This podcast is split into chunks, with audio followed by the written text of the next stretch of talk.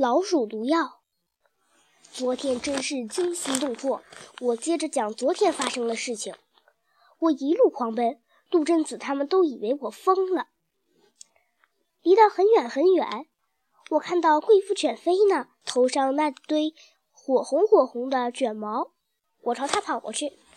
飞呢？你看见帅仔了吗？飞呢告诉我，保姆狗老头一早就带着帅仔从公园里出来了。他和他们是一路来的，可是他们突然不见了。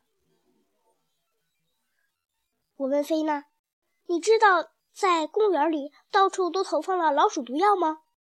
哦天哪！菲娜尖叫一声，做出要晕倒的样子。原来他突然看见一只肥胖的大老鼠，大摇大摆地朝我们这边走来。这只老鼠怎么没有死？这只老鼠可以说是翠湖公园里资格最老的老鼠。它狡猾奸诈，从来不乱吃东西，所以它直到现在还活得好好的。虽然猫和老鼠是死对头，最初。我和这只老鼠相遇的时候，也是斗得你死我活，有着不共戴天之仇。我是一只足智多谋的猫，它是一只足智多谋的老鼠。我和它主要是智斗，斗来斗去，它斗出许多有趣的事情。日子长了，我们两个居然有了那种既见不得又离不得的关系。嘿，小猫老弟！老老鼠走近了，才发现我的后面跟着几个人。他匆匆忙忙地对着我的耳朵说了一句：“山上的鼠药放倒了一只狗。”我追问着：“是一只牧羊犬吗？”马小跳他们几个以为我在捉老鼠，都追过来看。狡猾的老老鼠仿佛会隐身，消失得无影无踪。我一路狂奔，向山顶跑去。杜真子和马小跳他们几个都跟着我。那个叫张达的男孩，长胳膊长腿的，爬起山来就像蜘蛛侠。我们在山上四处搜索，最后马小跳发现了一块石头后面的帅仔，他双眼紧闭，四肢抽搐。正如我所料，帅仔中毒了。这狗怎么了？是不是死了？毛超气喘吁吁。废话，没看见他的腿还在动吗？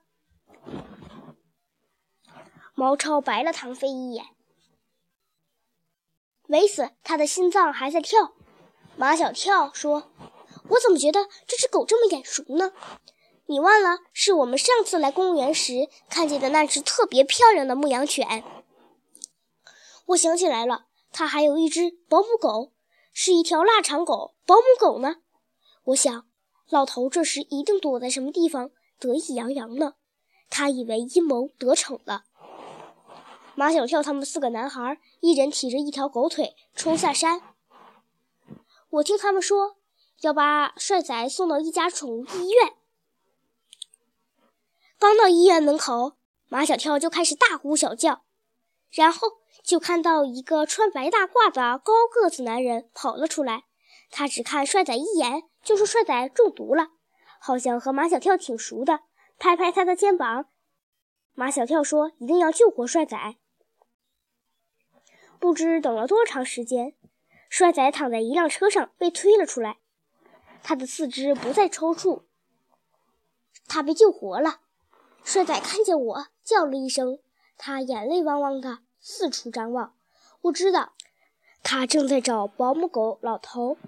这善良的狗啊，他哪里知道，保姆狗老头差点要了他的命。